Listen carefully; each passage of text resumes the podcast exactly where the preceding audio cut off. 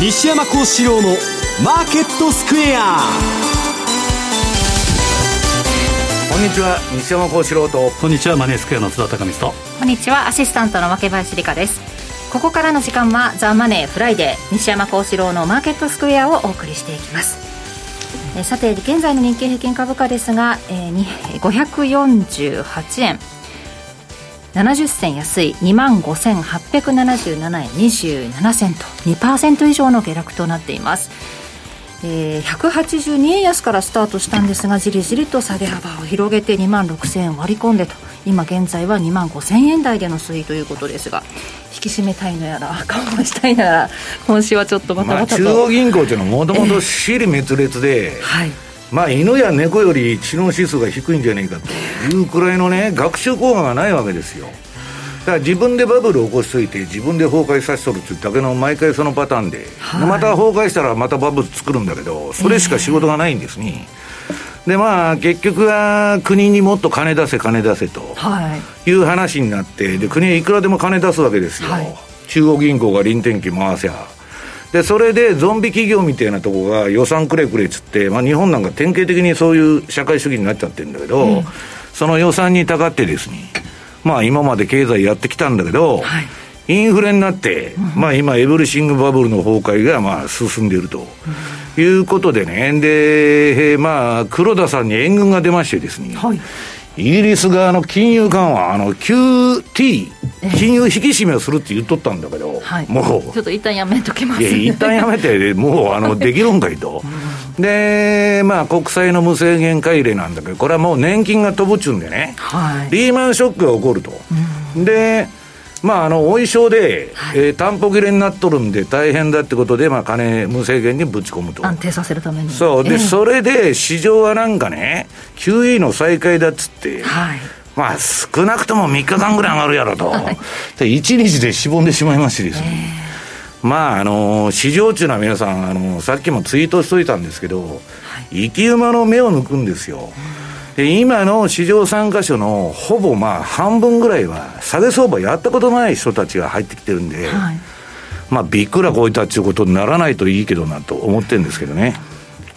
景気後退懸念という言葉がね、ちょっと現実みたいな懸念だらけでもうすでに景気後退に入ってるわけですよ。というようなことを感じるような週だったような気がしますが、津田さん、為替の方はどうでしょうか、この介入があった後また同じような水準に戻ってきたドル円、今現在144円の5762あたりですね。すねまあ、1週間ですけど、まあ、本当に材料がこれだけあるのかというぐらい集まって、はいまあ、介入の話は後でまたしたいと思うんですけど、うん、まあ、西山さんおっしゃった通り、まず、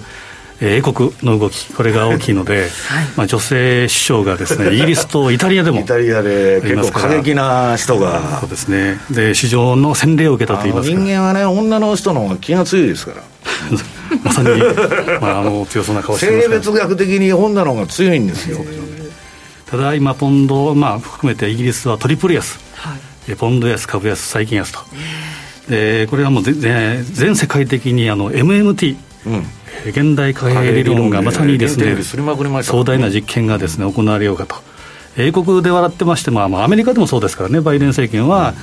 学生の、えーまあ、2000万人ほどですね全額免除になってしまうということですから。とバカみたいですよね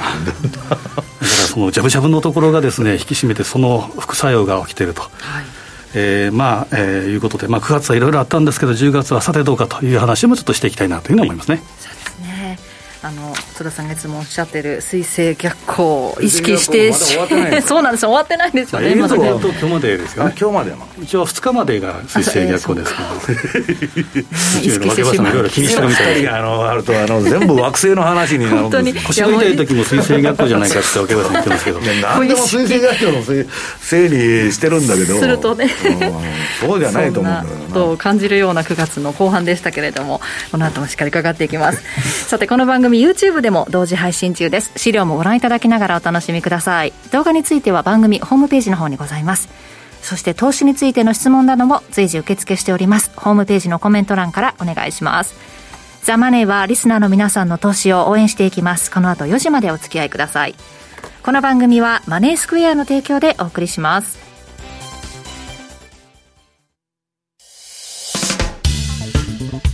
お聞きの放送はラジオ日経です。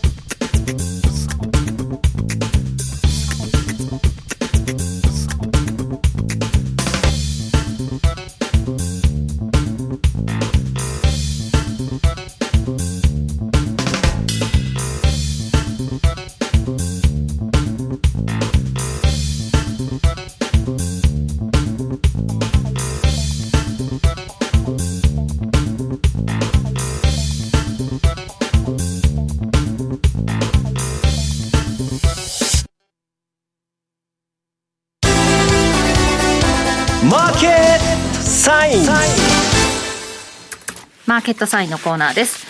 えー、まずは現在の主要通貨ペアについて見ておきます。ドル円が144円の5556。ユーロ円が141円の9198。ユーロドルが0.982023での推移となっています。ではまず今週の為替の振り返り、ポイントについて津田さんからお願いします。はい、まあ、繰り返しながら、あの22日以降、激動というか、歴史的な1週間になったと。はい、なんかね、1週間どころか、この2週間ぐらい、めちゃくちゃ忙しくて、24時間電話がかかってくるんですよ。ああ、どうなってるねっちゅうくらいね、機関投資家がめちゃくちゃビビってる。まあ、言うなれば2週間というか、この1か月ですね、まあ、言うなら9月13日の CPI から本当にマーケットが動いて、それからちょっと休む間もなく来てるという感じですけど、はい、えー、まず22日選手の振り返りということで、丸1番。まあ、これはですね、こんなことがあったのかというぐらい FMC がもうはるか彼方昔のようなイメージがありますけど。0.75の利上げを決定ということで、この0.75幅は3回後連続。はいで、まあ、10月はないですから、11月に0.75、12月に0.5というんじゃないかというふうな一応予想は出てると。でターミナルレート、えー、利上げの最終の、まあえー、上達のところ、期間、4.625と、えー、いうことで、6月からも情報をシフトしてると。ここまでね、金利上がるとね、あのフレディ・マックっていうか、あのモーゲージ、住宅ローンの金利がね、8%超えていくんだよね。だからそういう意味でも11月は非常に大事かなというのと、ちょっと気になるのは、11月1、2が FOMC ですけど、11月3日に BOE なんですね。ほう。で並ぶと、で BOE は。BOE って緊急会合で利上げするっていう話になったんじゃないの、ね、ただ11月に もし、えー、行くんだったら、そこでに、えー、200ベーシスポイントとかですね、200? 2%とかね、いう話も、まあえー、いろいろ出てたり。まあ0.75ではとどまらないだろうと、100ベーシスはまあ来るだろうというふうな話はありますけど、まあ、緊急やらなきゃね、そうですね、緊急会合等々は十分あり得るということです。えーパウエル議長の会見用紙、これはまあ書いてる通りで、えーまあ、インフレ、えー、ファイト、えー、ということで、一応完、えー、完了するまでは、えー、根気強く続けていくと。いうことになりました、まあ、ボルカーさんに見習ってと、まあ、本当にインフレファイターになるかどうかということではありますけど。途中で挫折すると思いますけど、ね、ただ1年前にはですね、あのたった1年前にはインフレは一時的だと、一時的だと、カラッとコペルニクス的な展開をしてますけど、コペルニクス。丸2番でいくとですね、これはそこからの流れでいうとですね、12時前に日銀、これは大規模緩和継続ということで、このあたりで145円に乗っかったと。はい。で15時半から黒田総裁会見ということで、当面金利を引き上げることはないと。その前からですね財務官等々がですね、えー、ステルスでも、えー、介入、覆面介入をやる介入、えー、可能性、場合もあると。いうことで。言ってないと、委託介入とかね、ステルスって言ってないと、介入あるの日本時間だけだって限定になっちゃうと、海外で投機筋にやられちゃうんで、一応あの、恫喝してるわけですよ。でまあ、そこはスタンバイしてたということもあったんですけど、えー、15時半から黒田総裁が会見してて、その後で、えーまあ、スイス中銀が16時半にやったんですけど、まあ、0.75の利上げということで、マイナス金利脱却、そこで、えー、17時ごろに24年ぶりの円買いドル売り介入。はいまあ、西山さんにも見ましたけど、黒田さんのメンツが本当に潰れてしまったなというのがありますけどね、黒田さんはね、この前の会見ですごいこと言ってるのは、あの3年ぐらい政策変える必要がないんだと、日本は。ということは、中曽さんがなろうがね、うん、えー、雨宮さんがなろうが、あの人ら黒田さんの部下みたいなもんで政策一緒に作ってたわけだから、うん、変わり映がしないじゃないですか。急に違うことをね。黒田さん3年ぐらいね、今の金融緩和を、量的緩和を続けるって言ってるんだから。ねもう10年ですか？もうまあ、すごいなと思って、だけど、それはね、もう一種の悟りに近い境地に 黒田さんは達してるわけですよ。時はあの片道切符で、まあ、暴れまくるけれども、あとは知らないよと山本五十六じゃないですけど、こんな話があったんですけど、これがずっと続いてるというのがありますけど、まあ、基本的にはですね、えー、まあ、日本日本の日銀というのは逆方向に向かっているのは、えー、まあ、致し方ないというところですけど、この介入でですね、146円を、えー、いこうか、目指そうかというところから140円台まで、はい。えー、ドカンと下げたというのがありました。で、まあ、この中で残りはですね、まあ、BOE 以下っていうのは、えー、これだけ、えー、あるんですけど、えー、2月あ9月23日は、これでトラスのミックスっていうことで、大規模減税政策、まあ、現代版 MMT ということですけど、要は BOE は、えー、インフレを抑えたいということで、0.75の線もあったんですけど、0.5だったと、うん、ところが23日、えー、トラスノミクスということで、まあ、大規模減税を行った。でこれが、えー、5年、えー、財政支出で、えー、1610億ポンド、25兆円規模の、えー、減税を行うと、財源はすべて国債であると、うん、もうこれまさに本当に MMT という感じですけど。でまあ、トラスさんもですねいろいろありますけど、ちょっと国民から不人気のようで、まあ、政治対策というか、選挙対策というか、えー、本当に、サッチャー2世なんじゃないですか？鉄の女2.0というふうに言われてますけど、いろいろサイあのサイトにはですね、偽サッチャーだといういう話もあったりですね。でここで IMF が異例のコメントを出した、なかなか珍しいんですけど、はい、そのコメントを出したのを見て、サマーズが、これは新興国に言うことを、えー、コメントだと。バナナパブリックですよね。そうですね。イギリスに向かって、こんなことを言うのかというのがありました。それを見て、ちょっとチャートを見ていきたいんですけど、丸3番、ドル円はですね、まあ、政府は否定してますけど、まあ、145円っていうのが、この辺が、えー、まあ、えー、防衛ラインというふうに見ていいのかなと。ただ、えー、ここはですね、えー、チャート的にはこれは上昇三角形型ということですから、145を超えたらドーンと上に向かうと思うんですが、まあえー、介入二の矢というのもありうるということもありますし、まあ、協調介入云々があるかどうかというふうに言われてますけど。はね、アメリカがそれもう世界中からドル買いなんとかしてくれて苦情が来てんで、イエレンはね、ちょっと考慮するようなこと言ってんだけど、まあ、国としての正式コメントではね、今のところ協調介入なんかないと。そうですね。うん、まあ、インフレですからね。そうですね。ドル高になってしまったらインフレを助長し、今ね、10%落ちるって、今のドル高をやってると、企業業績が1割ほど下がるんで、アメリカもそろそろね、不景気になったらいつでもドル安に転換するんですよ、あそこは。はい、だから、やってくれるんじゃないかって言ってんだけど、自分とかインフレで尻に火がついとるもんで、まあちょっとまだ様子見とけみたいなね、ことなんだと思うんですけどね。まあ、ここでドル安になってもらったら、ちょっと中間選挙前でもありますから。からこれでドル安になったらね、えー、金利上昇で、借金はどんどん増える。で、ドル安と。これブラックマンデーの環境が出来上がるんですよ。うんだから全然ドル安になったらなったで、また世界経済、大変なことになるかもわからない。で、えー、まあ、22日のローソク足が上髭下髭というのがありますけど、翌日が、まあ、陽線ということは、よくローソク足でいうところの陰の陽払みということで、これは底打ちシグナルということで、今、じりじり上げてきているというのがありますけど、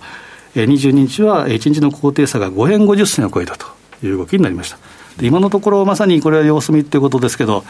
ちょっとまあ、嵐の前に3円ぐらい動くと、やっぱ介入するっていう話があって、要するにスピードでのろのろのろのろね、例えば1年かけて、じりじりじりじり上がって150円になっても60円になっても、それはいいんだけど、急激な変動を言っとるわけでしょ。だからまあ、そこのところのスピードがやっぱ上がると、いつまあ打ってきてもおかしくないと。だからこの高さ、低さ、まあ、横軸とか縦軸じゃなくて、やっぱスピード、スピードですよね、調整ということで値幅値幅がまあ3円以上、皆さん飛んだらね、まあ、気をつけた方がいいと、1日の値幅でまあ3円以上飛んだらやるんじゃないかっていう話ですけどね。まあ、9月にこれだけ動いたら、データ的に西山さんも今日本編でおっしゃっていただけると思いますけど、10月というのは意外とですね、まあ、ボトムになりやすいというか、うん、9月荒れたら10月はちょっと落ち着きやすいと。ここ数年のバブル相場では、10月半ばにそこ打って、年末まで走って、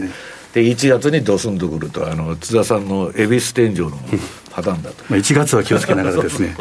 まあ10月は粛々とということですけど、でちょっと見たいのが丸4番、えユーロポンド、これもですね、まあ本当にすごいローソク足で、私もまさにこの日、レポート書いててて、30分1時間したら、ローソク足の形状が変わってたと。変わんですよ。えと今ね、資料作って、レポートとかやってても、もう飛んじゃってんだよね。だから今週セ、セミナーがあったんですけど、ちょっと先週末ぐらいからちょっと作ろうかなと思っても、週足チャートですらですね、ギリギリしかだから出せないんだよ。だからすごい形と、で23日は、えーまあ、先週、日本でいうところの旗日でしたけど、トラスノミクスということで、発表ということで、えー、大陽線ができて、で週明け23日、ちょっと薄い中、休み明けでしたけど、うん、そこで、えー、これは上髭の大きな陽線になったと。えー、一時期0.925を超えてきて、で、えー、終値では0.9を割り,、えー、割り込んだというのがありますけど、えー、これはいわゆる、えー、陽のインハラミということで、頭打ちシグナルではあるんですけど、えー、まあ、どうかじりじりということですけど、下値はまだ硬いかなというチャート。で、28日、えー、がですね、これが、まさにこれがセミナー中だったんですけど、うん、えー、まあ、十字線といいますか、より引け同時線のような形で、これも上下にどんどんとぶれました。うん、これが、えー、BOE が長期国債を購入したと。あくまで長期ということでありますけど、まあ、次元的な QE 再開、QT やってたのに QE かと。9位かよと今日はありましたけど、えー、10月14日までは、えー、一応次元的に9位再開すると。アクセルを片方ではアクセルを踏んで、片方ではブレーキを踏むという形でですね、どっちなのかということになります。で、QT も10月3日からさあスタートと言ってるところが10月31日、まあ、10月いっぱいまで延期するということですから。延期ってついできるんですか、QT なんて。まさにそれは。お衣装でね、リーマンショックになると思うんですよ。11月3日が BOE ですから、まあ、ここまでに何かやっぱり、緊急会合等々あるだろうなというふうにまあ、相場が動いたらやる可能性ありますよね。まあ、ユーロポンドも本当にですね、ポンドは以前からあの西山さんのじゃじゃ馬通貨ということはありますけど、ちょっと広めのですねレンジを取らないと、やっぱ怖いなと。まあ、英国発の世界同時不況というのは、もうゼロじゃないということで見るべきかなというふうに思います14日が来た時点でね、またなんか不安な雰囲気が、ね、広がりそうですもんね、まあ、このあたりで、まあ、マーケットも試してくるというか、打診してくるというかですね、最速相場になってくると思うんですよね。えー、丸5番、まあ、これもですね、今のところはもう MVT ということになると、理論的なものがなかなか当てはまらないというのがありますけど、まあ、ポリシーミックスで見ていくと、えー、スイスもやっとこの引き締めグループに入りつつあるということですから、え日本とトルコ、トルコはもうちょっと枠外、トルコは予想外の利下げ、利下げ利下げをしてしまいました、このインフレの状況ですごいなと。で、えー、ここはですね、ただ先ほど言ったように、アメリカ、イギリスというのは財政拡張グループですから、えー、金融引き締めの例えばスピードが緩まってくれば、えー、緩和というふうに、ま、マーケットが想定すれば、通貨安の可能性も十分あり得ると、うん、ポンドドルは史上最安値を今、更新したというのがありますから、うん、まあ、基本ポンドはちょっと買えないなというふうに見た方がいいかもしれません。で、この9月相場ですけど、えー、まあ手前味噌ながら丸6番で、この、えー、前回出た時も言いましたけど、9月は工事魔王しだろうと。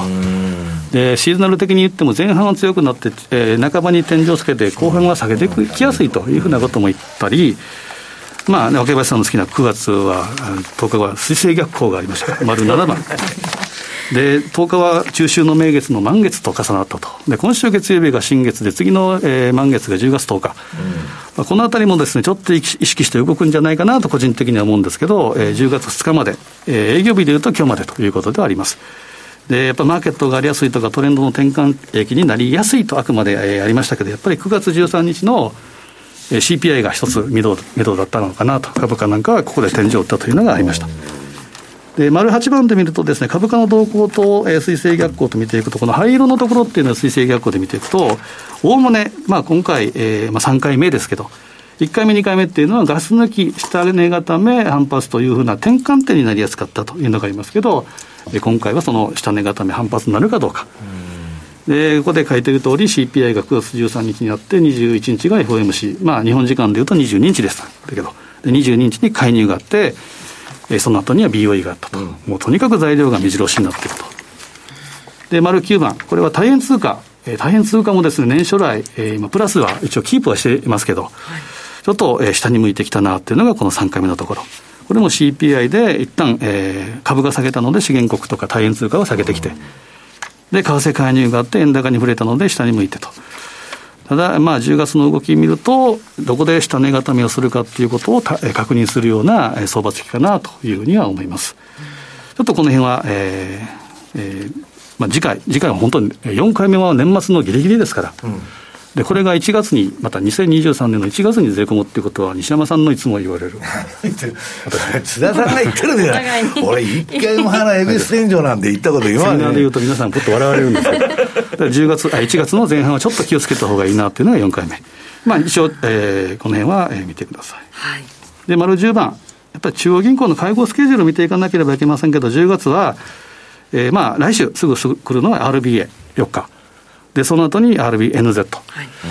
えー、ということで、今、OG キウイで当社でですね、うん、えー、ちょっと取引されてる方が非常に多いんですけど、うん、やっぱりキウイの弱さっていうことで、とにかく引っ張られていってたんですね。うん、で、この時系列でいうとですね、RBA は来週も合わせて年、えー、年あと3回あるんですけど、ニュージーランドあと2回だけなんですね。その数のところとか、あとは。だから1回の利上げの分を、その分ちょっと多めにやってくれないとまずいということですね。だえー、ターミナルレートから考えたらですね、えー、まあ、王子とキウイでこの逆転するっていうことは理論的には考えにくいんですけど、それ以上の今動き、やっぱりちょっと心理的なものも動いてるかなというのがあります。でそれと、やはり注目は繰り返しながら F FOMC の11月の1、2というのと、BOE の3日。これはまだ、えー、11月ですか、先ですけど、ちょっとこのあたり、10月に緊急会合があるかどうかっていうのも見なければいけないということ。はい、で最後に、えー、11番、10月のやっぱり、えー、シズナルで見ていくとですね、えー、ニューヨークダウはどうかというと、まあ、その黄色の1個前、9月は行ってこいになりやすい、前半は上げやすくて、で中旬に、えー、1回天井ってで、後半に下げやすいというのがありますけど、えー、10月の上昇、えー、10月の上旬ぐらいに上昇起点になりやすいと。いうのは一番の王道はですね、やっぱり10月末買いということで、11、12っていうのは上に行きやすいっていうのがあるというのがあります。で、これと似たような形といいますか、まあ、10月上旬でいうと12番のですね、5ドルなんかもですね、ちょっとこう、いびつっていうか、えー、まあ、言ってこいが多いんですけど、10月上旬に上昇規定になりやすいというふうな、一応癖があって、はい、ただまあ、ここで言うと11月前半ぐらいに一旦、えー、天井って下げやすいという、一応傾向もあると。うんただ上げるのは4月、えにかけては上げやすいということですから、え10月末買いはワークしやすいという一応、えアノマリといいますか、シーズナルサイクル。で、13番、ニュージーランドドルがですね、これが非常にまあシンプルというか、これから特に11月、12月っていうのは非常にシンプルなんですけど、まあ、これも10月上旬に上昇起点があって、えーまあ、11月、大体大体感謝祭あたりに1回、えー、2番底をつけて、で、クリスマスあたりに、えー、もう一旦底をつけてから、まあ、当備の一新じゃないですけど、年末にかけて上げやすいという傾向があると。で日経平均はどうかということで、丸14番でいうと、えー、10月はですね、行ってこいということで、あんまり良くないんですよね。ただ、10月末は上昇基点になって、11月は日経平均が一番12月、えー、12か月の中で一番上がりやすいという、一応傾向もあるということですから、流れ的にはこういうふうになりやすいんだという程度に見ていただければと思います。で、最後。円でいうとですね、まだしばらくは行ってこいですけど、もう一段、二段の円高になりやすい、一応、季節であると。うん、で、こうなると、えー、一番傾向でいうと10月末に円高のピークになりやすいということは、えー、クロス円の、えー、まあ、黄金の180日が始まる大体10月末、ハロウィン効果ということで、えー、動いてきやすいということですけど、まあ、10月は、後でまた本編で西山さんもあると思いますけど、ちょっと、えー、9月荒れた分は、と打診買いとか試し買いしていくような時期じゃないかなというふうに思いますね。まあ、そこから年末に向けての戦略を練るためにも、ぜひね、参加してほしいなというのが、セミナーが行われるんですよね。そうですね。ちょっとあの、えー、今回は特別ゲスト、まあ、西山さんも当然出ていただくというのもありますけど、えー、私も野球少年でしたから、ああこの宮本さん。宮本さんが出ていただくセミナーを開催します、はい、スペシャルゲストとして元東京ヤクルトスワローズの宮本慎也さんがプロアスリートとマネーマネジメントと題して講演してくださるということで10月の10日月曜日祝日ですよね、えー、1時午後1時30分から生中継で YouTube ライブによるウェブセミナーが行われるということです。ぜひねこの1日たっぷりえー、マネースクエア創業20周年記念セミナー、マネーリテラシー向上会議と題して行われますので、マネーリテラシーをね、上げていただく一日としてほしいと思います。お申し込みなど、事前申し込み制で、ネット限定でラジオ日経の専用ウェブサイトで受け付けています。お申し込みの締め切りが10月7日の金曜日午後7時となっておりますので、ぜひ、えー、参加されたいなという方はお急ぎお申し込みください。そして、西山さんの方からは、はい、今日はアメリカの長期金利は金融の一丁目一番地、マネースクエアさんでもまあ今週のレポートに書いたんですけど、えー、今ねもう単純に言っちゃうとですよ、金利上がったら、その分ね、株価の理論価格っていうのは劇的に下がるんですよ。こんだけ1年前から金利上がっとんだから。はい、それなのに、なんかすごい、えー、楽観的というかですね、まず金利の動きが分かってない人が多いのか、株が金利にどういう影響を与えるのかっていうのは基本的に理解できてなくて、明日何上がるとか、何買えばいいんだとか、そんな話ばっか毎日してるからですね、はい、え全部相場間違っちゃうみたいなことが多くて、うん、でね、大体にですよ、今あの、例のこの最近投資ブームなんですよ。はい、で、ね、年金に、あ老後2000万円足りない投資ブームっていうのは起こりまして、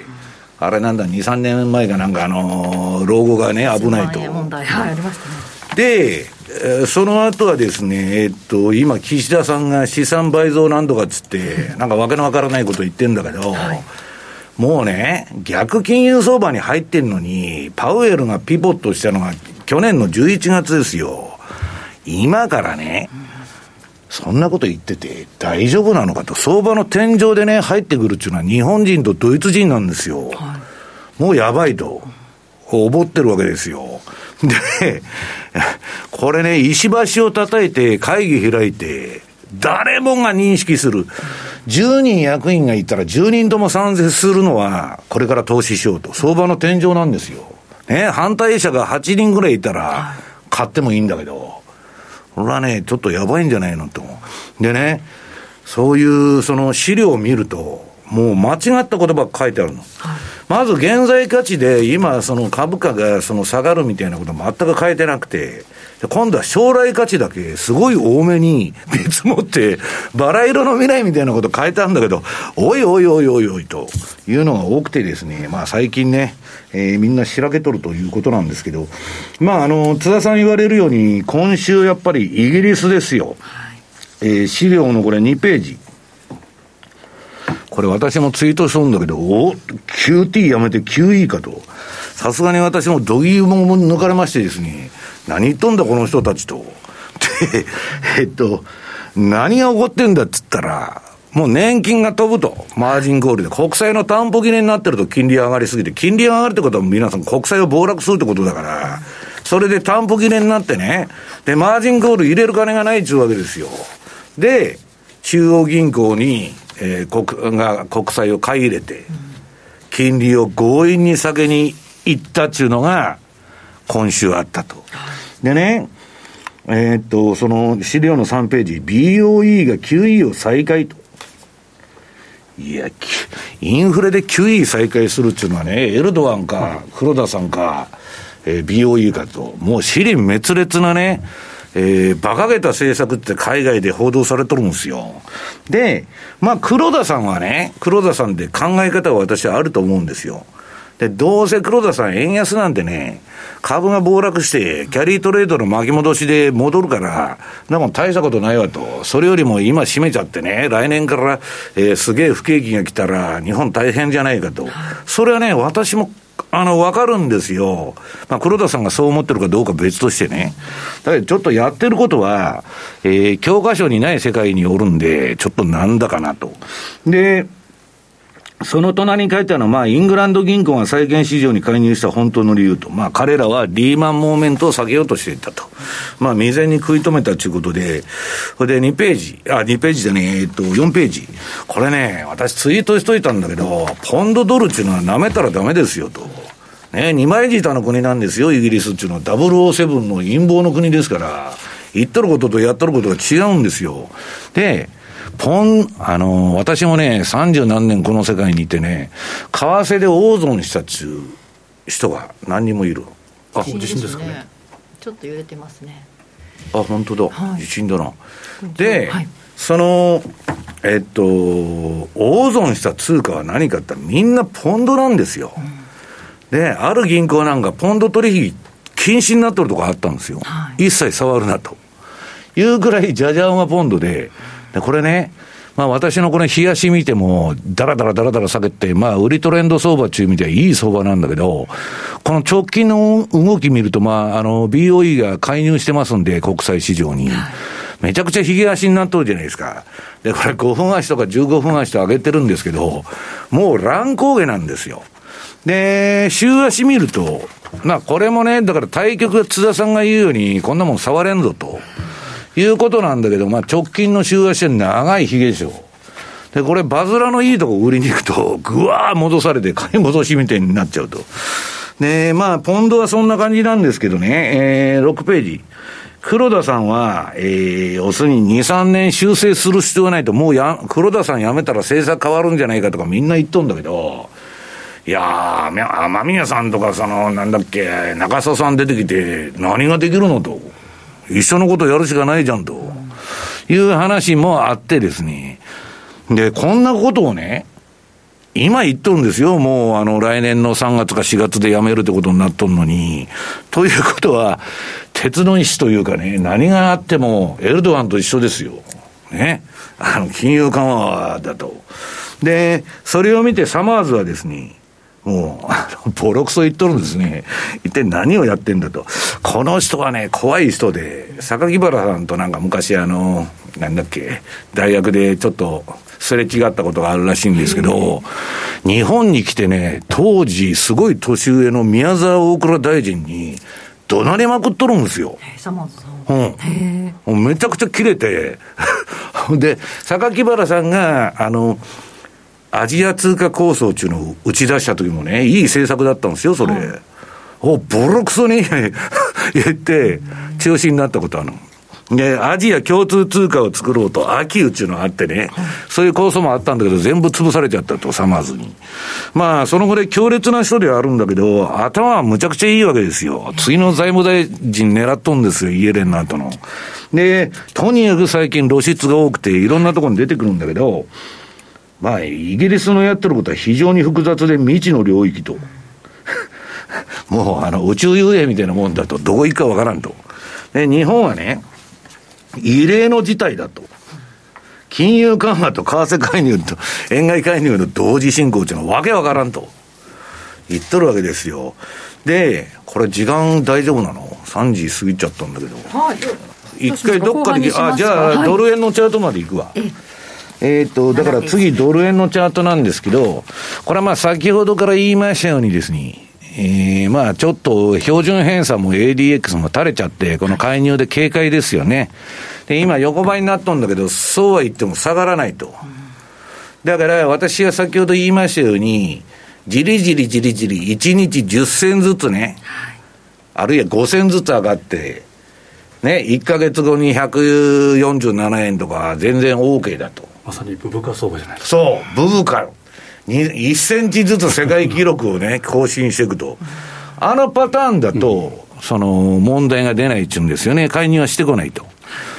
まあ、いうことでね、えー、ちょっとまあ、ドル円もちょっと動きにくいのと、ここに来て、ドル相場もね、ちょっとアメリカも困ってると企業業績悪くなってね、はい、言うんで、みんなが協調介入とか、ドル高税制を望んでんだけど、まあ、アメリカは先ほども言いましたように、今のところまだ早いと言ってますんで、まあ、しばらくね、まあ、ドルも本当に後で言いますけどね、えー、3兆ドルの借金持って買えるような通貨じゃないんだけど、まあ、消去法で、えー、世界中の流動性が逼迫してね、まあ、みんなが避難しとると、ここに、いうことですから、ちょっとまあ、しばらくドル高も、まあ、うん、一服はしてるんですけど、かといってポンド買えるのかと、何買えるのかって何もないわけですよ。いう状況なんですね。はい。続きは後半のところでお伺いしようと思います。はいえー、さて、日経平均株価大引けを迎えまして、えー、やや、危険にかけて下げ幅縮めたものの、484円84銭安い、25,937円21銭と、マイナス1.83%で終えています。反落して終えました。6月20日以来、およそ3ヶ月ぶりの安値となったということです。以上、ここまで、えー、マーケットサインのコーナーでした。お聞きの放送は、ラジオ日経です。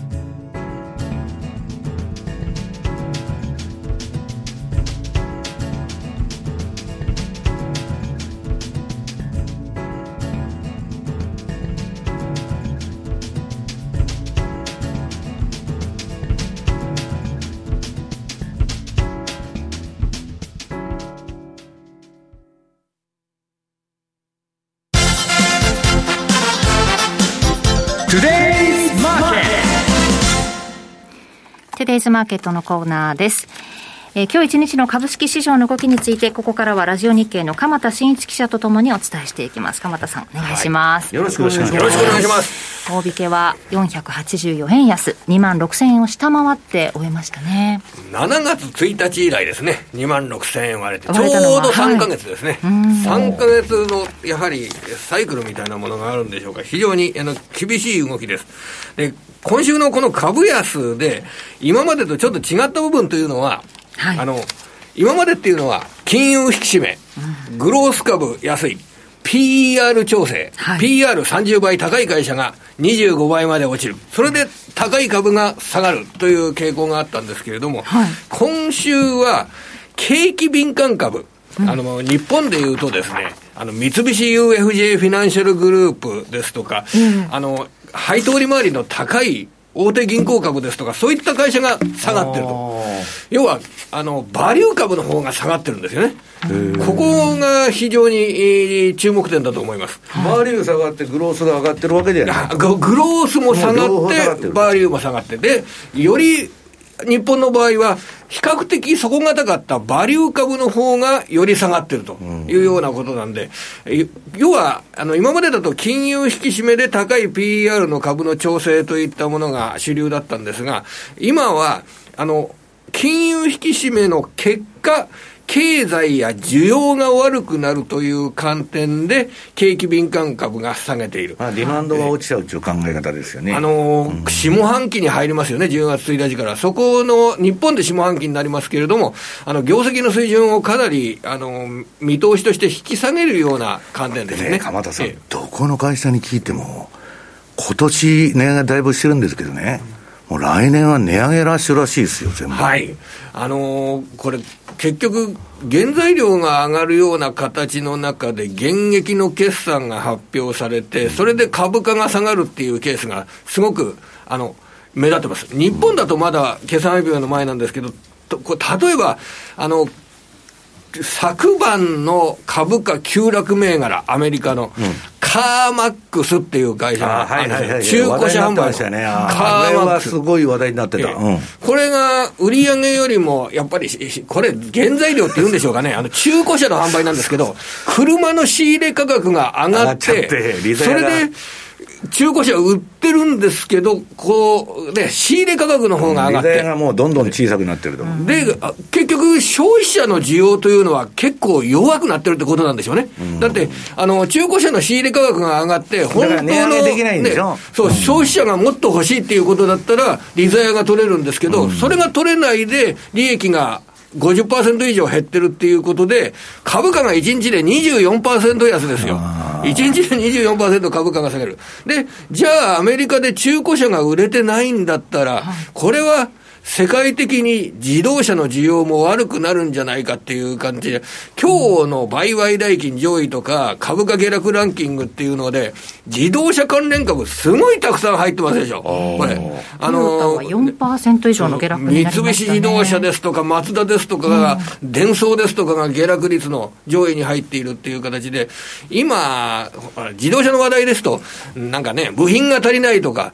作るのが今までサプライチェーンの話だったんです。それがもう今完全に秋以降の世界の自動車の消費が落ちるだろうということになって、それがやっぱりちょっと違う部分ですね。あの、グロース株じゃなくて、景気敏感株。もう今、目の前に需要の減少が来てるっていうようなところを織り込んでるっていうのが、うん、今週の日本株の結構下げる場面多かったですけどね。はい、特徴です。8%、三菱自動車も7%の。困りました。うん。はいでも困りましたで終わってもしょうがないんで そのあたり、なんかこう、カーマックスで反応したというのもありますけど、その景気敏感株、業績に対してってことですよね。それで、ただ来週はですね、うん一つ面白い観点で捉えられると思うんですよ。今はこうやって、ああ、アップルも5%下げてスマホも売れない、うわーっていう形ですごく視線が下がってますね。はい、まあ、フェデックスもダメだ。うん、ナイキも10%近く株価が下落している。はい、あのー、マイクロン、半導体のマイクロンが、うん、今走っている四半期の売上高は、前の四半期よりも、なんと35%も売上が減りそうだ。うん、えー、半導体関係の在庫調整の波がすごいぞというような、悪い話ばっかり出てます。はい、で、こういう時に、来週は、ISM から、えー、9月調査の製造業とサービス業のはい、あの景況調査が発表されますよね。月曜日が製造業、水曜日が非製造業、9月分ですよね。それで日本は、えー、日銀単価が月曜日に発表されます、えー、月曜日に発表されますね、はい、それで、これだけですね、業績に対する警戒感が前もって高まっていると、うん、出てきた数字が大したことない数字であっても、ちょっと 警戒をしすぎたか。いくらなんでも先行きの需要について悲観的になりすぎたか。ということで、えー、出てきた数字、大していい数字じゃないけれども、はい、その数字を見て、短期的な買い戻しっていう場面は、これは当然ですね、あの、あっても不思議ではないというようなことで。えー、ちゃんちゃんという形でですね、あの、今日は締めさせていただければとエネルギー関係のその価格っていうのはだいぶ落ち着いてきて、あとはサービスっていうところになってきたんですけれども、はいはい、まあ、こういった業績でね、売れ行きがよくないかもしれないってなると、そ、ね,、のインフレの部分は落ち着いてきそうだと。物価の状況についてはですね、これ、むしろ資源価格などは、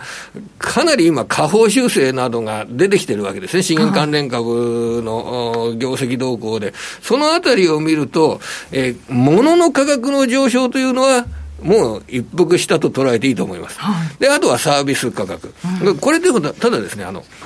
早ければ今晩ですよ、うん、少し見方として、あの、PC デフレーターっていうのが発表されますよね。はい、これ、あの、あの、商務省から発表される物価指数なんですね。うん、いつも、あの、話題になっている、えー、消費者物価指数は労働省から発表される指数で、はい、で商務省っていうのは、あの、小売売上高を発表している、あの、すごく小売店に強い役所なんですよ。うん、で、牛肉が高いから鶏肉を買おうとかいうような、そういった消費者の思考の変化っていったものが結構反映されるところで、はい。こちらの、えー、っと、食べ物と食料を除いた、同じですね、食べ 食べ物とエネルギーを除いた、あのー、物価が、はい、指数が7月、前月分が、プラス0.1%なんですよ、はい、大したことないんです。プラス0.1%です。ですから。で、消費者物価指数は8月に前月比プラス0.6%でドーンと上がったんですよ。はい、これが PCE プライスインデックスの方は、例えばね、はい、プラス0.2%ですとかね、またプラス0.1%とかね、消費者物価指数よりもかなり低い前月比の伸びっていうのを記録した場合は、短期的にこれもまた、あの、物価や金融政策に対して、やや緩和的な、あの、見方ですとか、そういったものが出てくる可能性はありますよね。だからこれ今晩です、今晩です。予想では0.5%あたりが見られてるんですか、ね、それは消費者物価指数が0.6%伸びてるから、PC デフレーターも0.5%伸びるんじゃないかっていう予想が出てるのかもしれませんけど、予想っていうのはそんなに、あの、当たんないことも随分多いんですよ。はい、で、これが抑えられた、抑制された時はですね、結構面白いですよ。これ株価が下がってますからね。今晩の9時30分、はい、8月のアメリカ PC コアデフレーター発表されるということで、あとその、まあ、インフレ面でいうと、えー、来週は雇用統計ウィーク、金曜日ですよね、はい、9月の雇用統計、アメリカ雇用統計発表されます。もちろんこれまた賃金の上昇率ですとかね、うん、あのインフレを許容するぐらいの賃金の上昇率、前年と比べると、民間企業全体で5.1%ぐらいの伸びが続いてますよね、それが続くかどうかということは、あの注意して見ていかなければいけませんね。うん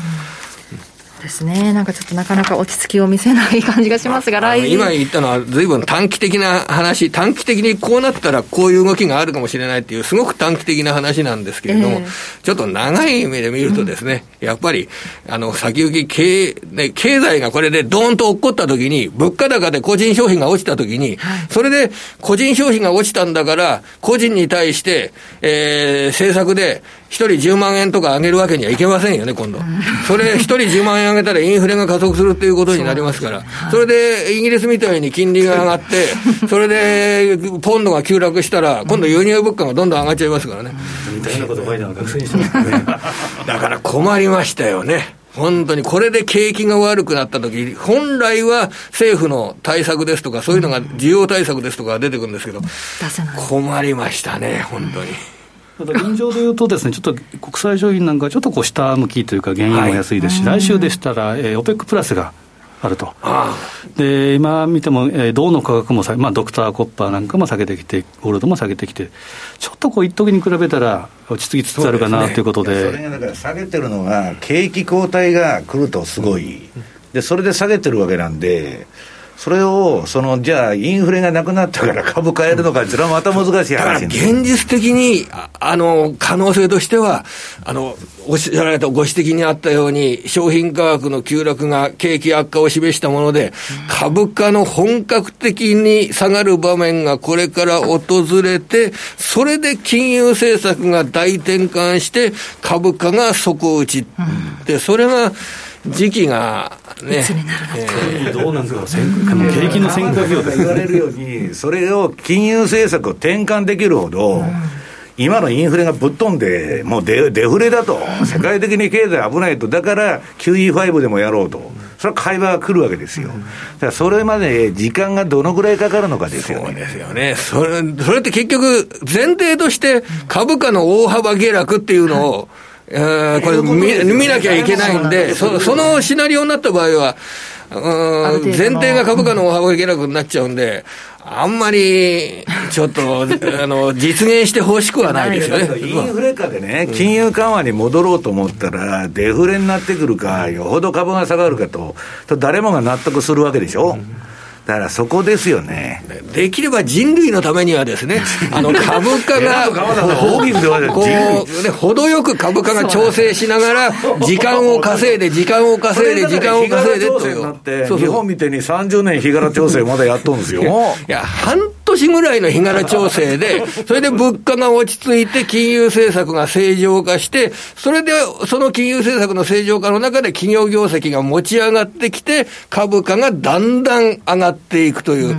平和な姿っていうのはね、望みたいところですけれどもね。えー、また来週から10月相場になりますけれども、また来週もよろしくお願いします。ありがとうございました。ありがとうございました。えさて、ここでマーケット、簡単に振り返っておきます。日経平均株価、終値は484円84銭安い、25,987円21銭。えー、トピックスは32.86ポイントマイナスの1835.94。マザーズ指数はマイナス9.49ポイントの695.35でした。そしてプライム市場全体の売買高などもお伝えしておきます。15億、売買高が15億2029万株。売買代金は3兆8586億5600、えー、万円。値上がり銘柄数は全体の13.5%で248銘柄。値下がり銘柄数は全体の84.7%で1551銘柄。変わらずが32銘柄でした。そして商品市場もお伝えしておきます。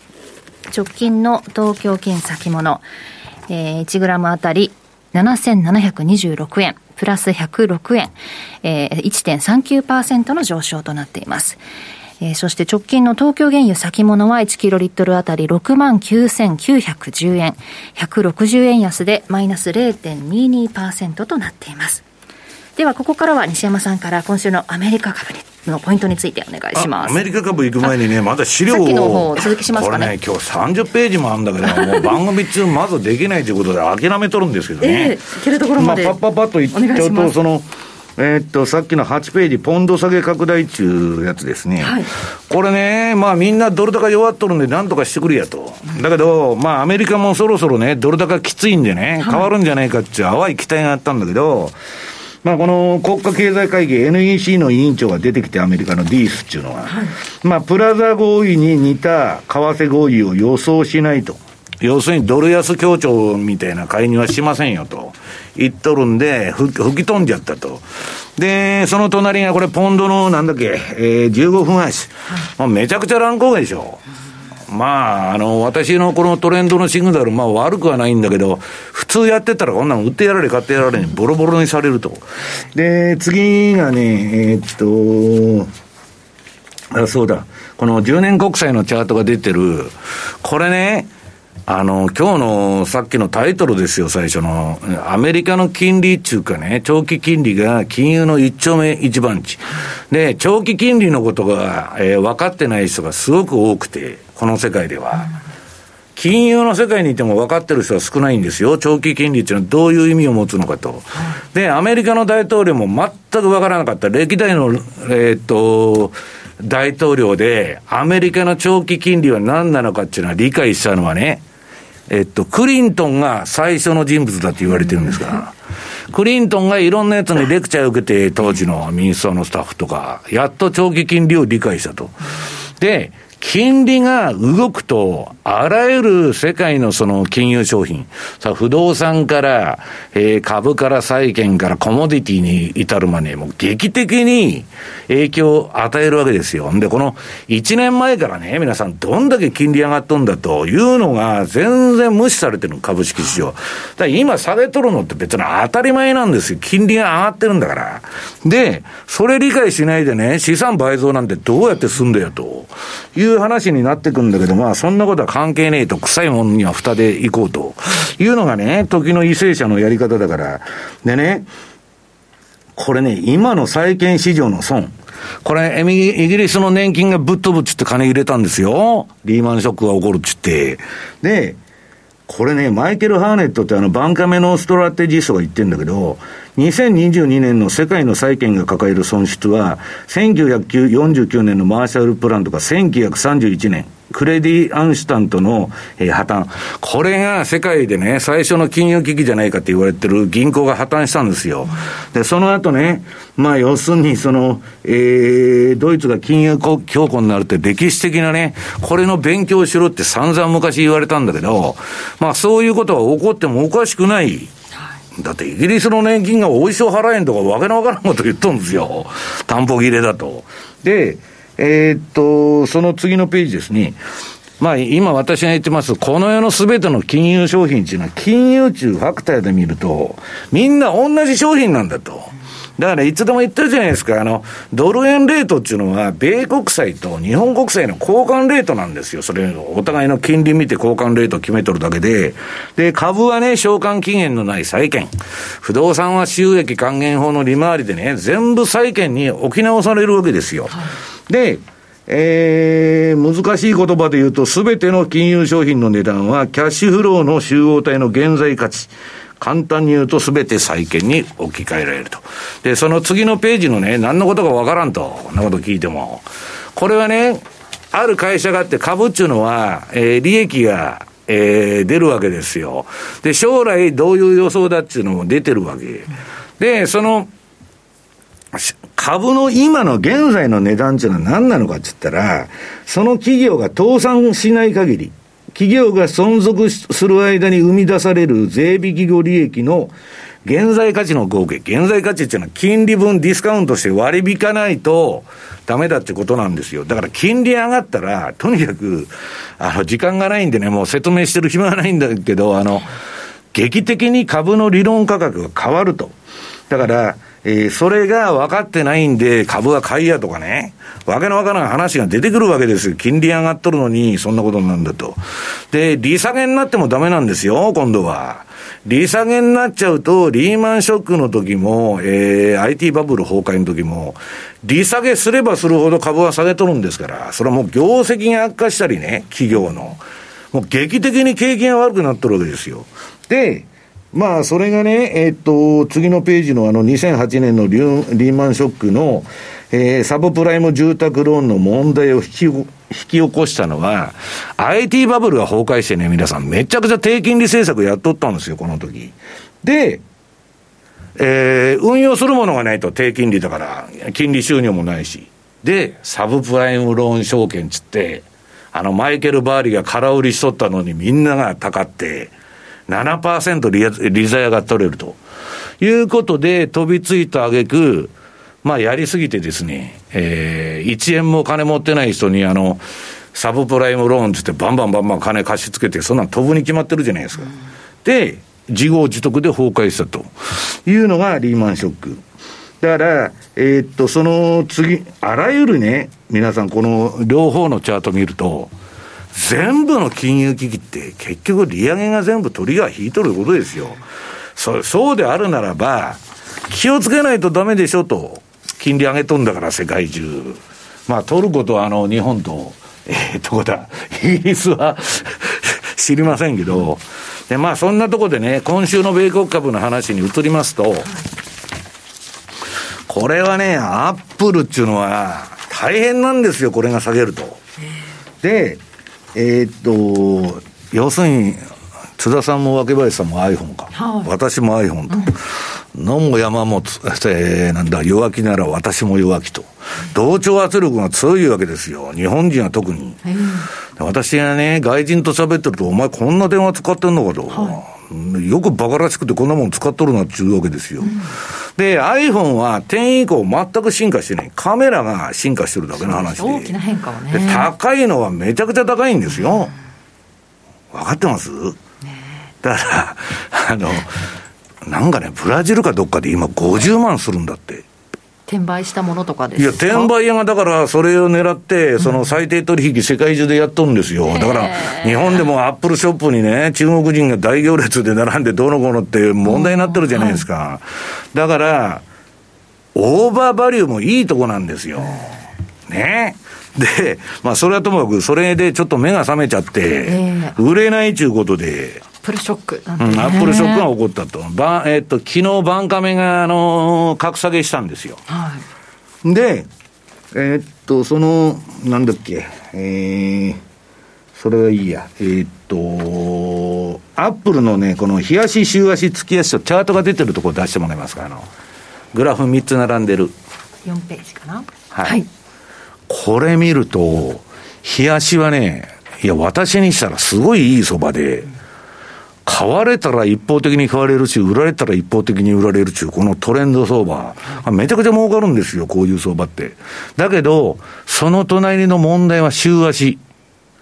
これね、まあこれ、むちゃくちゃギザギザ振っとるから、移動平均とか MacD で取引すると、もう何百回ってシグナルが出るんですよ、この間。だけど私はそれ、まあノイズ取ってこれシステム作ってやるんで、ギザギザ振っとっても上げとるんだけど、今週、津田さん、週足で売りのシグナルが点灯した。で、その隣の月足はね、まだ買いなんだけど、これ、若林さん、どんだけ上がっとるんですか、これ。通常の上げ方じゃないでしょ。まあ、ちょっとバブルの、バブルっていうか、オーバーバリューもいいとこなんですよ。ただ、アップルはなんで買われるかって言ったら、もう手元のキャッシュフローがジャブジャブで、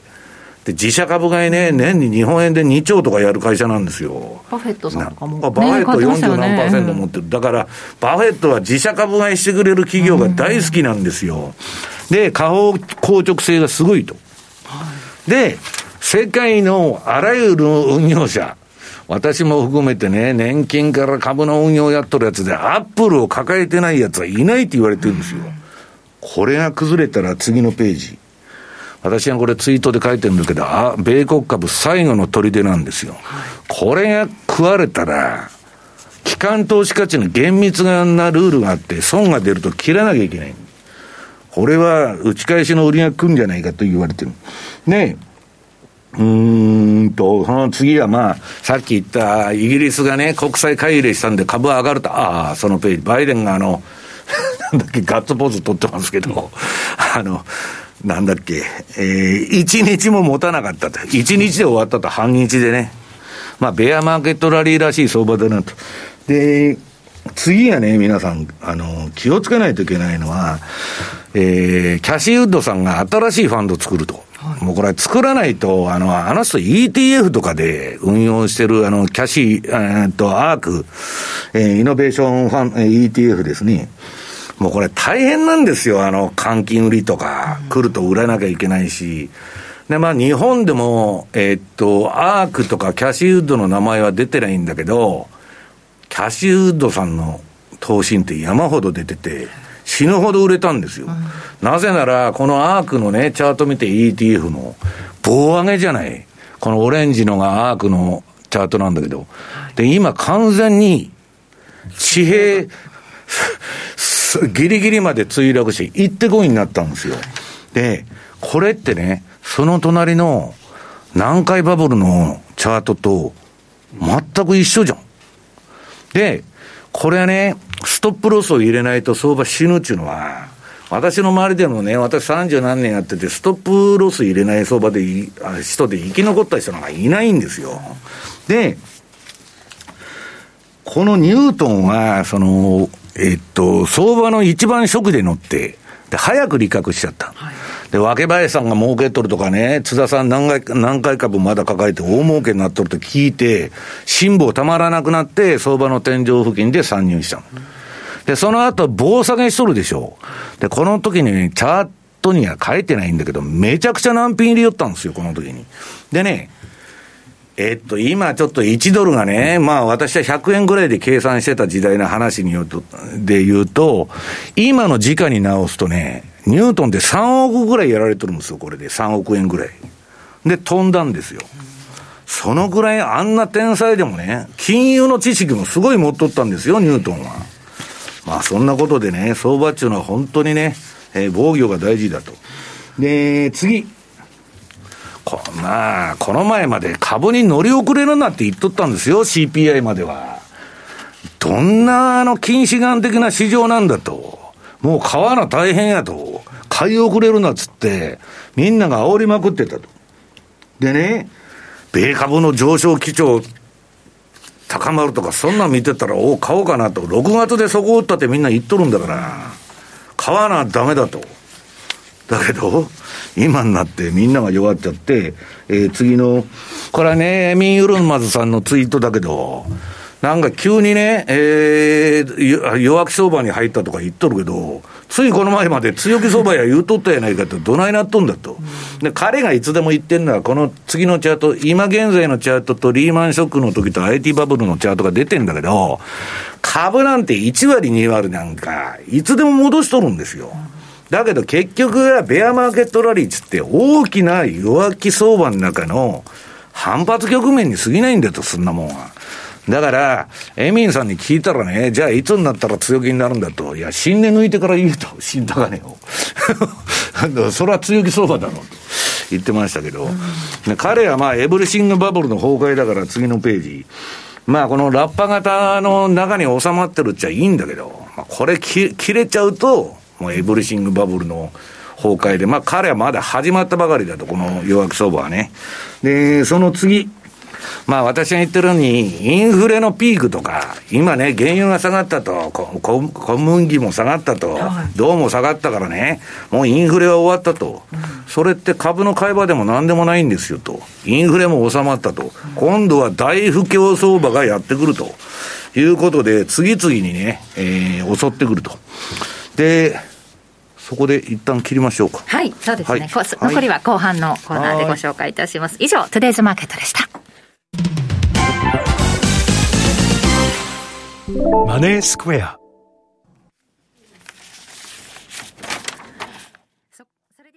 ラジオ日経マネースクエア共催オンライン投資セミナーのお知らせです。10月10日スポーツの日午後1時30分からマネースクエア創業20周年記念セミナーマネーリテラシー向上会議を開催します。講師は金曜ザ・マネーでおなじみ現役ファンドマネージャー西山幸四郎さん、マネースクエア比嘉博さん、エリオット波動理論でおなじみマネースクエア宮田直彦さんほか、さらに IMF 元副専務理事の古澤光弘さんも登壇。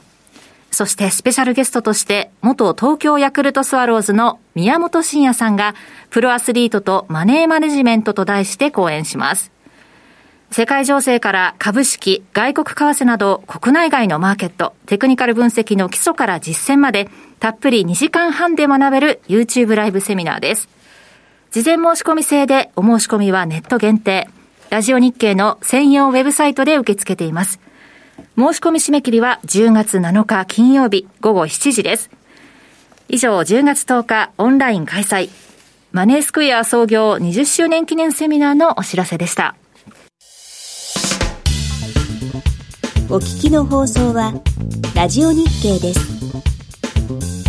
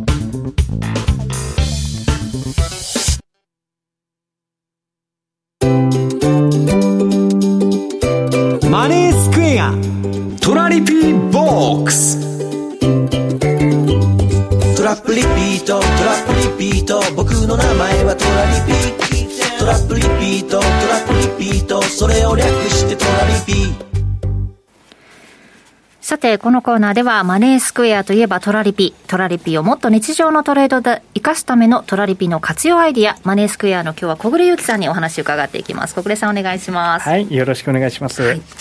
さあ、今日はちょっと動きが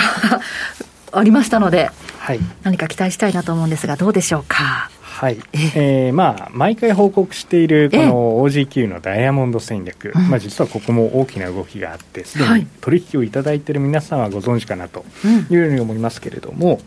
えー、まずサブレンジと言われていた範囲をレンジアウトしてしまってちょっと今回はパフォーマンスが伸びないような状態になっています。えー、まずはそこのパフォーマンスの部分から確認していきますが、はい、えー、これまで、えー、1年10か月ほど運用期間がえー、ありました、はい。えー、この間の499回の利益確定が、えー、行われていて、えー、売買損益は30万6845円、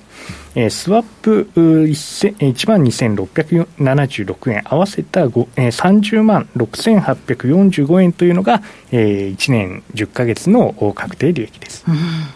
でこれで100万円の運用だったわけですから、うん、あまあ、今、130万ぐらいに増えているとい。うところなんですが、はい、このレンジアウトをしてしまったということで、うん、えー、評価損が今、50万3787円まで、うん、えー、膨らんでしまっているという状態で、えー、実質的には、えー、有効証拠金、これ、時価残高のことですけれども、はい、えー、80万円程度まで低下してしまっているという状況になっています。ええでポイントとしては当然このトラリピは、えー、レンジの中で、えー、値動きが発生しなければキャッシュフローを生まれてきません。うんですので、えー、まずこの戦略が期待するところは当然レンジの中に戻ってくることと。いうことになります。ただし、えー、先ほど西山さんもストップロス重要と言っていましたけれども、うん、えー、当然この戦略というのも無防備なわけではありません。はい、えー、一応ロスカット水準、左の方には1.15120、これが戦略を公開した段階から提示しているストップロス水準です。はいえー、当然ここにはまだタッチしていませんから、えー、えー、この戦略が今の段階で、えー、破綻したとか、そういったことは、えー、我々は考えていません。はい、ただし、じゃあ、それがないのかとか、ないと思っているかと言われれば当然別の話です。うん、結局、ストップロスというのはですね、うん、あの、損切りをそこでしなければどこまでいくかわからない。逆に言うと、それがあるからこそ、えー、今、まだこの戦略に安心して乗っていることができる、こういうふうに考えるものですから、うん、え現段階では、え当然、黄色信号が灯っているのは確かですけれども、えこの戦略自体は継続中という判断をしています。はいえー、じゃあ乗ってればいいのか、降りればいいのか、これは非常に難しい問題だと思いますけれども、えー、まず一つ、ストップロスを置きながら乗っているというのは、これは。まあ、あらかじめ撤退するポイントはもう最初から決まってるってことでしょ？そういうことです。うん、はいですので、それを一つまあ参考にしていただくというのも、えー、重要ですし、はい、えー、その手前で万が一降りたいという、こういう判断も当然あってしかるべき、うん、特に、えー、ですねあの、リスクオーバーしている方は、えー、逆に降りないといけないということになるはずですから、もう一度リスク点検をお願いします。うん。えー、このリスク点検については、はい、えー、3枚目のスライドです。ちょっと飛んでしまいますが、えー、と、マネースクエアの YouTube チャンネル、9月27日にアップロードされているものですけれども、もしもリスク超過と感じたら、トラリピ運用のリスク調整ということで、はい、えー、私の説明している動画が上がっております。で、その手前でですね、その2週間くらい前のアップロードについては、えー、この番組でもおなじみの高尾さんがどうやってリスク計算をするのか、はい、えー、この2点、えー、動画ありますので、まずは、えー、リスク計算確認してなかったなという方はリスク計算をして、まず自分が、えー、リスク超過に陥ってないか、リスク超過であれば当然そこはコントロールしなければい。けません。はいでリスクに余裕があるのであれば、えー、当然待つもよし、うん、えー、ストップロスの設定の通りに行うもよし、ここはいろいろ投資判断があると思います。うん、ですので、まずはリスクチェックだけは最低限、えー、運用されている方で心配だという方はお願いをしたいと思います。そうですね、この OG9 位だけを取引されてるわけじゃないのでね、はい、全体的に見て、どうなのか。やっぱりお問い合わせが結構あるからってことですよね、はい、であとは値動きについても、なんでこんなに上がってるんだということをよく言われるわけですけれども、はい、え背景、これはドル高があると思っています。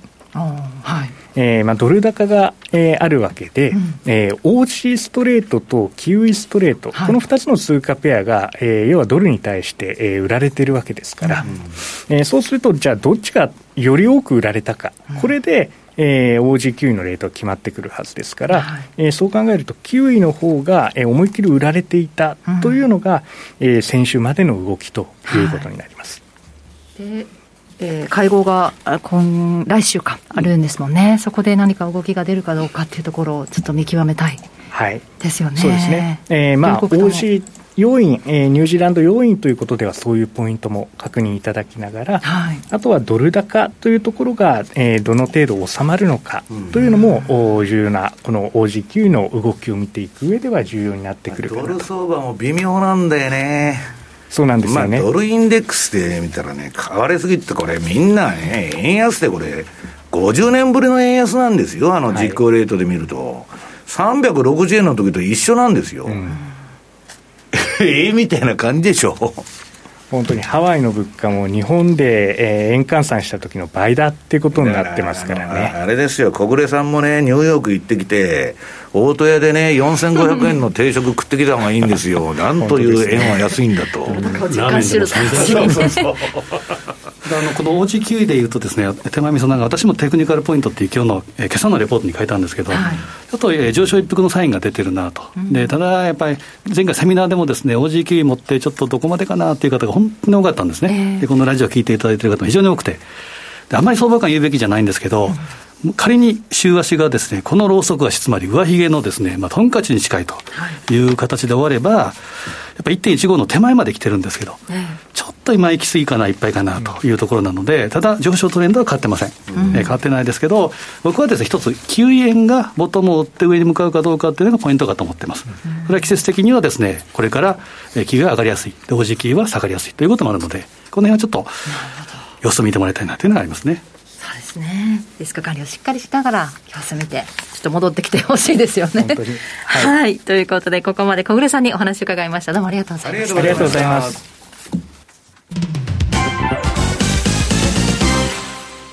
マネースクエア。マネースクエアといえば、特許取得のオリジナル注文トラリピ。来たる2022年10月、創業20周年を迎えるマネースクエア。これまで資産運用としての FX を掲げ、様々なマーケット情報の提供や新しいサービスの提供を行ってきました。そんなマネースクエアが満を持して打ち出すのはトラリピ世界戦略。マネースクエアでは2020年の OG9 位、2021年のユーロポンドに続き、2022年5月、トラリピ運用の新たな選択肢として、米ドルカナダドル、通称ドルカナダを導入しました。いずれもトラリピと相性が良いとされる通貨ペアです。これらのトラリピ向きとされる3通貨ペアを組み合わせ、リスクの緩和と収益チャンスの増加を狙う運用戦略がトラリピ世界戦略。特設ページでは各通貨ペアで100万円ずつ、合計300万円で5年間運用した場合のパフォーマンスを公開しています。ぜひご覧ください。マネースクエアではこれからもザンマネー西山幸四郎のマーケットスクエアを通して投資家の皆様を応援いたします。毎日が財産になる株式会社マネースクエア金融商品取引業関東財務局長金賞番号第2797号当社の取扱い商品は投資元本以上の損失が生じる恐れがあります。契約締結前交付書面をよくご理解された上でお取引ください。お聞きの放送は、ラジオ日経です。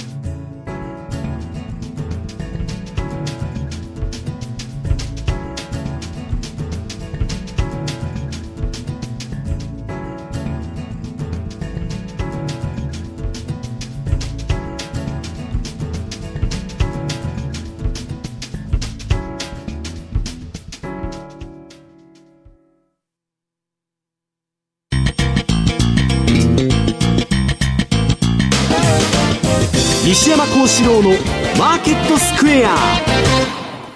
さて、このコーナーではマーケットの見方について西山さんにいろいろな角度で教わっていきます。テーマは、株式相場はおよそ10年にわたって今と同様の水準で推移する。この先10年。はい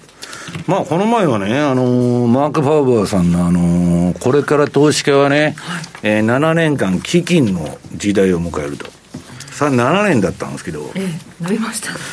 ドラッケンミラー10年ダメだろうと。で、そんなバカなっちゅう人がいるわけですよ、世の中にたくさん。じゃあ、あんた日本株見てくださいと。30年間横ばいで日柄調整やってますってと。はい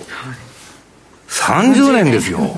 10年で済んだらラッキーじゃないかという話にもなるわけ。だから物事っていうのは相対的に考えるとね、10年でも長くなったり短くなったりするわけですけど、まあ私らの世代のね、投資家にしたらこのドラッケンミラーっていうのは本当天才と言われて、まあソロスのところのファンドに長くいたんだけど、このおっさんが一人でやっとったんですよ、ソロスファンドっちゅうけど。で、ドラッケンミラー辞めた後はね、ソロスファン、ファンドオブファンズっちゅうスキームで、まあそれ、まあ優秀な、あの、運用者捕まえてきてね、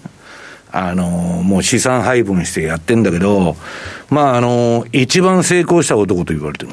神様、仏様、ドラッケンミラー様と。で、あの、例のね、イングランド銀行を打ち負かしたっついうのも、このおっさんが打ち負かしとるという 話もあって、別にジョージ・ソロス何もしとらんでという話もあるぐらいでね。で、まあそういう人で非常に相場感鋭い。はい、で、えー、この前もソロスがハイテク株買ってんだけど、えー、ドラッケンミラー売っとるとか最近はかなりだから違うんだけど、あのー、このドラッケンミラーがね、来年、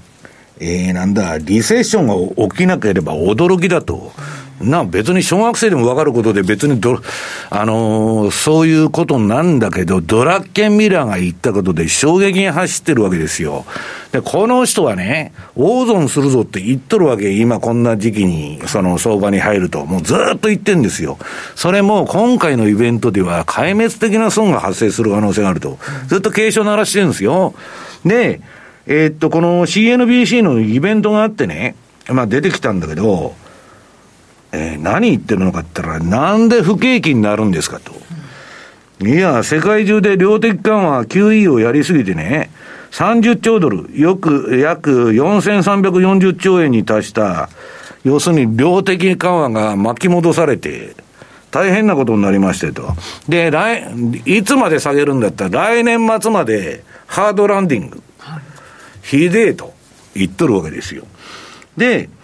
えー、おまけにですね、だからこの10年間にわたって、今と同様の水準で、えー推えー、推移すると。日経平均皆さんわけ見てたら分かりますように、いつでも同じ値段じゃないですか。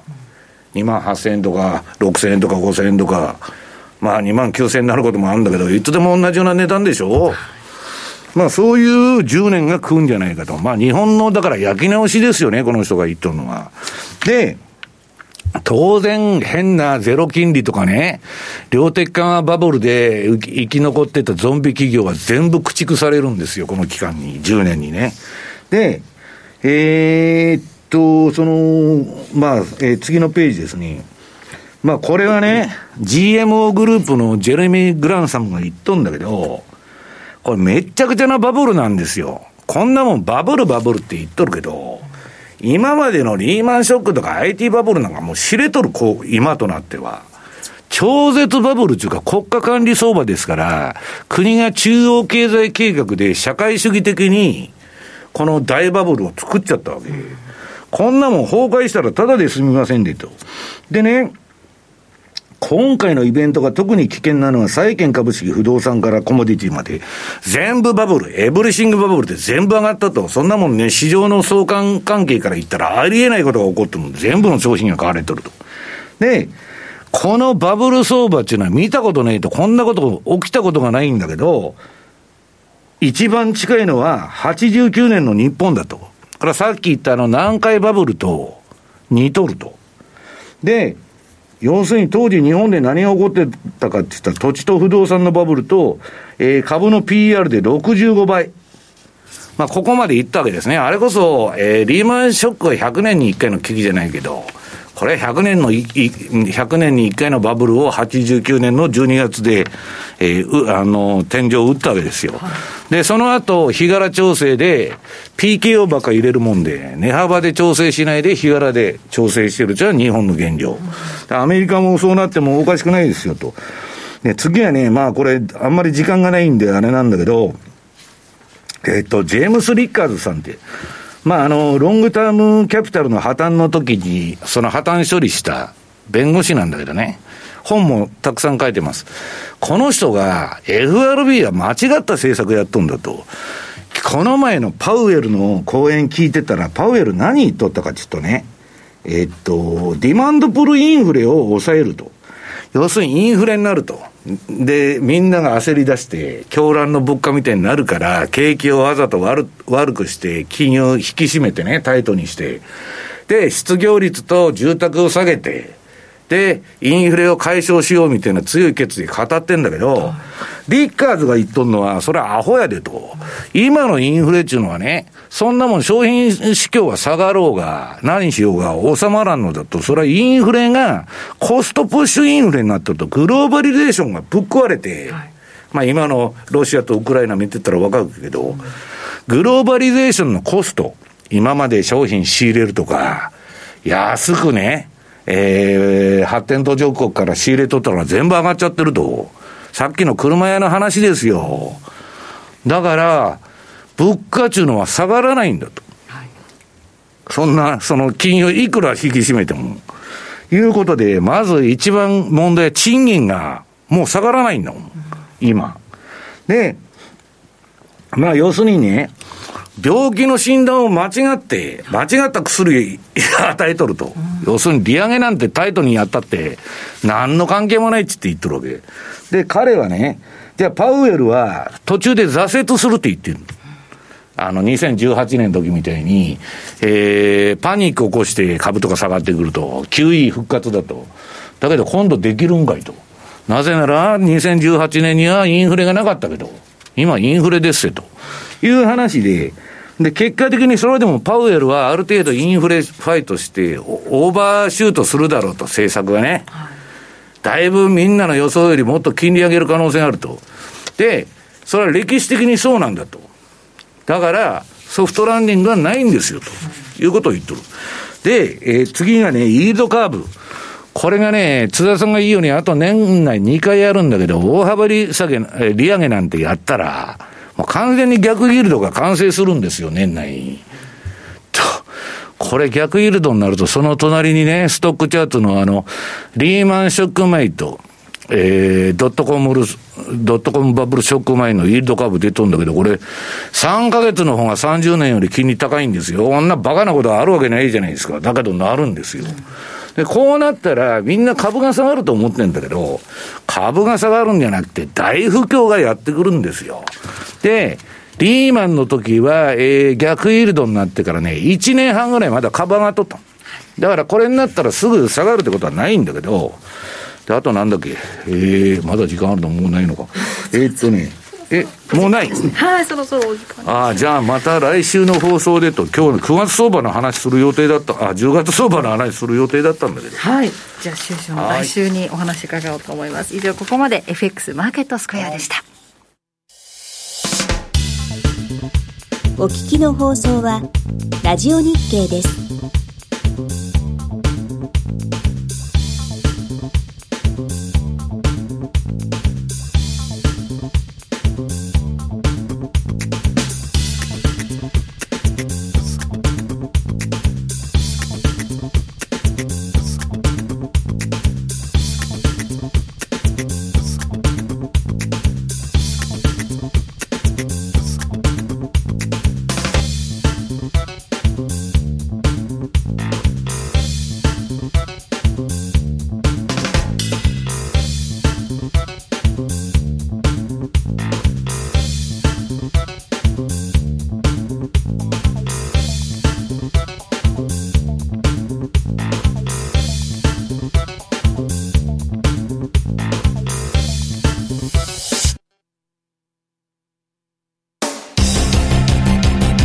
マネースクエア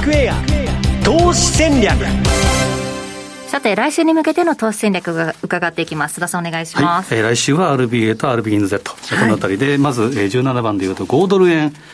えー、はですね、これはもう、えー、大変で見たら、そろそろ一旦、えー、スローストキャスティクスが見たら、ボトム形成かなというところでありますけど、えー、丸18番で見ると、ニュージーランドドル円、これもやっぱ同じような形でストップリバースは解散に変わっていると、うん、で先ほど言いました、えー、国連当社もありましたけど、OG9 でいうと、やっぱ、えー、5ドルに比べたらニュージーランドの方が、えー、株との親和性が強かったということで、下げがきつかった、そこで、えー、OG9 が上げてきたんですけど、うん、その振幅度合いでいうと、戻しも今、ニュージーランドの方が若干強くなっているということで、下げてきているというのがあります。でえー、丸19番でいうと OG9、えー、このあたりはですね、先ほど繰り返しながら、一旦頭打ちのシグナルで、週足でこれだけのトンカチに、えー、終わるとですね、はい、ちょっとしばらくは上値が重くなるかなというふうなところ。で、えー、最後注目したいのがですね、これ、くどいながらよく言いますけど、えー、メキシコペ線、えー、まさに今朝方、えー、0.75の利上げということで、BOM。で、インフレ見通しも強い。基本的にはですね、スクイーズすると、基本上に行きやすい。で、水星逆行もあって、さあ、10月だということで、10月は基本的にはですね、えー、底打ちでちょっと変わってくるということで、西山さんの用意した10月カレンダー見るとですね、はい、株の動きと、えー、動き、えー、動きやすいっていうのは、10月の大体7日ぐらいにボトムをつけて、7営業日ね。そうですね、うん、7営業日でボトムをつけて、それから後半にかけて上げやすいというふうな傾向があるので、まあ、ここ近年はだから、ここからもう12月の年末まで相場が走っちゃうわけですよ、上にね。で今年はそれが起こるかどうか。来週いっぱいですよね、7日で。うんはい、そうですね。なので、この辺が日柄的にも非常に面白い時期であるので、まあ、年末は強いだろうというふうな。10月は大暴落もあるんだけど、近年の相場はみんなここで弱気筋が買い戻しに追い込まれて。まさにベアキラー そう、ベアキラーになってると。だからね、相場っていうのは必ずこうなるなんて思い込まない方がいいってことですよ。ということでね、残りの資料もご あのご紹介いただけたということで、今日30ページもね、はいはい、ご用意いただいたので、やりますので、10 月相場についてまた改めて来週伺っていこうと思います。ということで、番組そろそろお別れの時間となりました。今日ここまでのお相手は、西山幸四郎と、マネースクエア津田高光と、若林理香でした。さよなら。この番組はマネースクエアの提供でお送りしました。